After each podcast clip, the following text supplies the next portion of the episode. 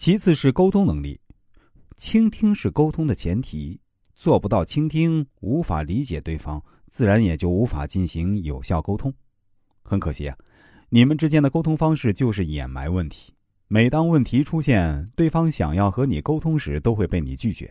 你认为沟通是技巧，不真诚，所以你要真性情。于是你选择冷战，或者逼迫对方认错。一旦对方认错，你就认为问题会消失不见。实际上，问题不过是被掩埋起来了。你也没有做到有效沟通，自然也就无法解决问题。你认为这段婚姻很快乐，其实不过是只有你一个人才快乐。最后是和谐相处的能力。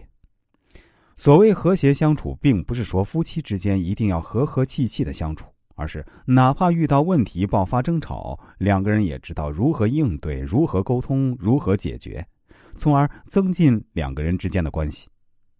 再相爱的人也难免有矛盾，争吵在婚姻里在所难免。当处在亲密关系中的两个人学会了和谐相处，连争吵都会变成感情的催化剂。一段亲密关系最重要的是双方都舒服，只有在舒服的环境里，婚姻才会稳定发展、幸福美满。